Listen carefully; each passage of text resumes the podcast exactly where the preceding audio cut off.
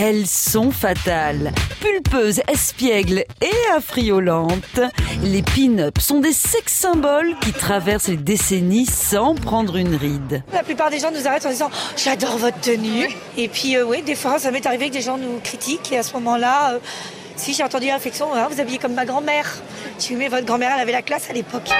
1933, l'année où on a fantasmé sur papier glacé. Tu es ma pin-up girl la plus belle. Et moi je suis ton petit. À la fin du 19e siècle, les femmes commencent à se libérer. Elles filent la bicyclette et osent dévoiler le bas de leurs jambes. Il n'en faut pas plus pour l'illustrateur américain Charles Dana Gibson. Il dessine ses premières Gibson Girls en 1897. Des femmes modernes, sophistiquées et attirantes.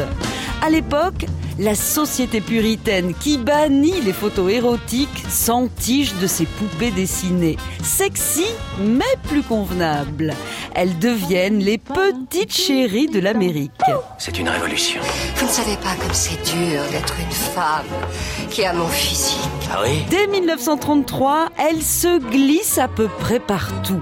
En couverture des romans, sur des calendriers, dans la pub et surtout à l'intérieur des magazines militaires que l'on distribue au GI pour leur donner du cœur à l'ouvrage. Ben, vous savez pas comme c'est dur d'être un homme qui regarde une femme qui a votre physique. Les starlettes se retrouvent punaisées au mur des casernes, d'où leur nom pin-up qui signifie épinglé. Je suis pas mauvaise.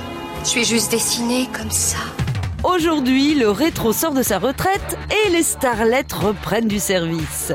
Contrairement aux brindilles des magazines, les pin-up affichent leur rondeur sans aucun complexe.